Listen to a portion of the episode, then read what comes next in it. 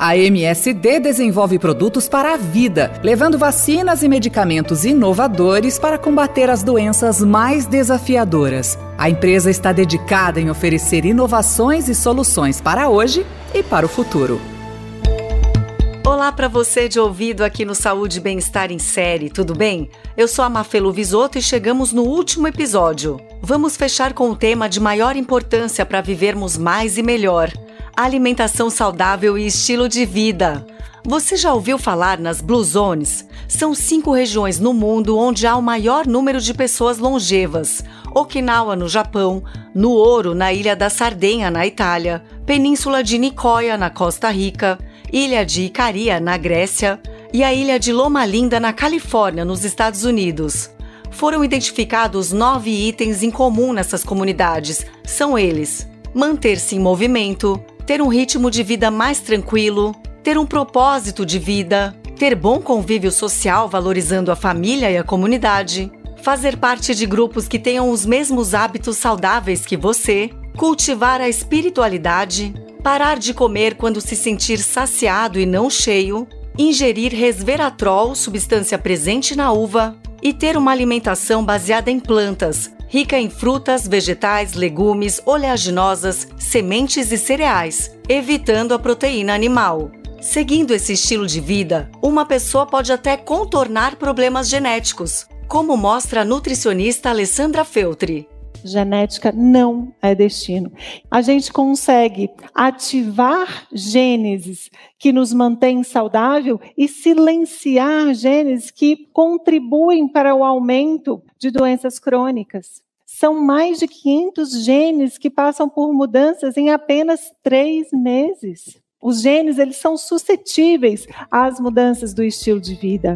Mas não é fácil termos disciplina para uma vida regrada, principalmente por sermos bombardeados diariamente por propagandas de alimentos ultraprocessados. Se fosse simples, metade da população brasileira não estaria com excesso de peso. Segundo projeção da Federação Mundial de Obesidade, em 2030, cerca de 30% da nossa população adulta vai estar nessa categoria. Nájila Damasceno, professora associada do Departamento de Nutrição da Faculdade de Saúde Pública da USP, mostra por que a obesidade é algo tão grave. Ela literalmente é a base inflamatória, oxidativa, que leva né, a uma série de alterações metabólicas mas que ela contribui para o desenvolvimento de outras doenças, que são as doenças cardiovasculares e o câncer também.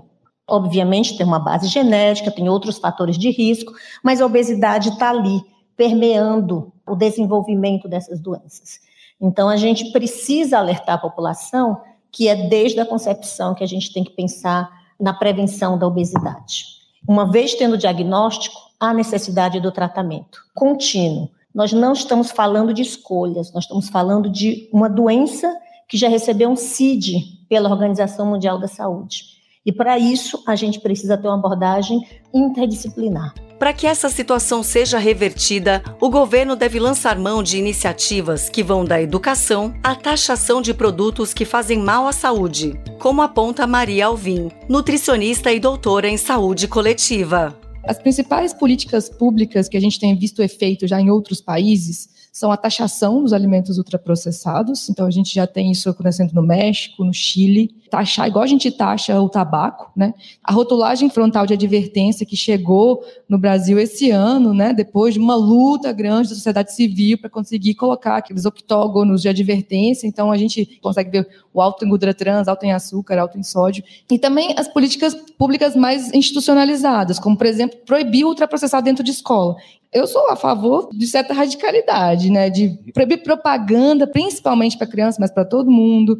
E também do outro lado da moeda, que é o subsídio de agricultura familiar, a reforma agrária, né? Então a gente precisa de pensar no produtor que vai produzir ali com a agricultura familiar o alimento de verdade que deve estar na nossa mesa e não só soja que produz ultraprocessado. Tem que ser pensado uma macropolítica para conseguir dar conta de um problema que é multifatorial. O que fazemos hoje vai se refletir na qualidade de nossas vidas no futuro. Termos essa consciência já é o primeiro passo para fazermos boas escolhas e para pedirmos ajuda quando for necessário. Afinal, todos queremos viver mais de 100 anos, desde que com saúde. Isso é longevidade. Assim termina o Saúde e Bem-Estar em Série. Se você perdeu algum dos oito episódios, saiba que todos estão disponíveis em podcast pelo canal Notícia no Seu Tempo do Estadão. Eu sou a Mafelo Visoto, agradeço pelos trabalhos técnicos de Carlos Amaral e, claro, obrigada pela sua audiência. Até a próxima!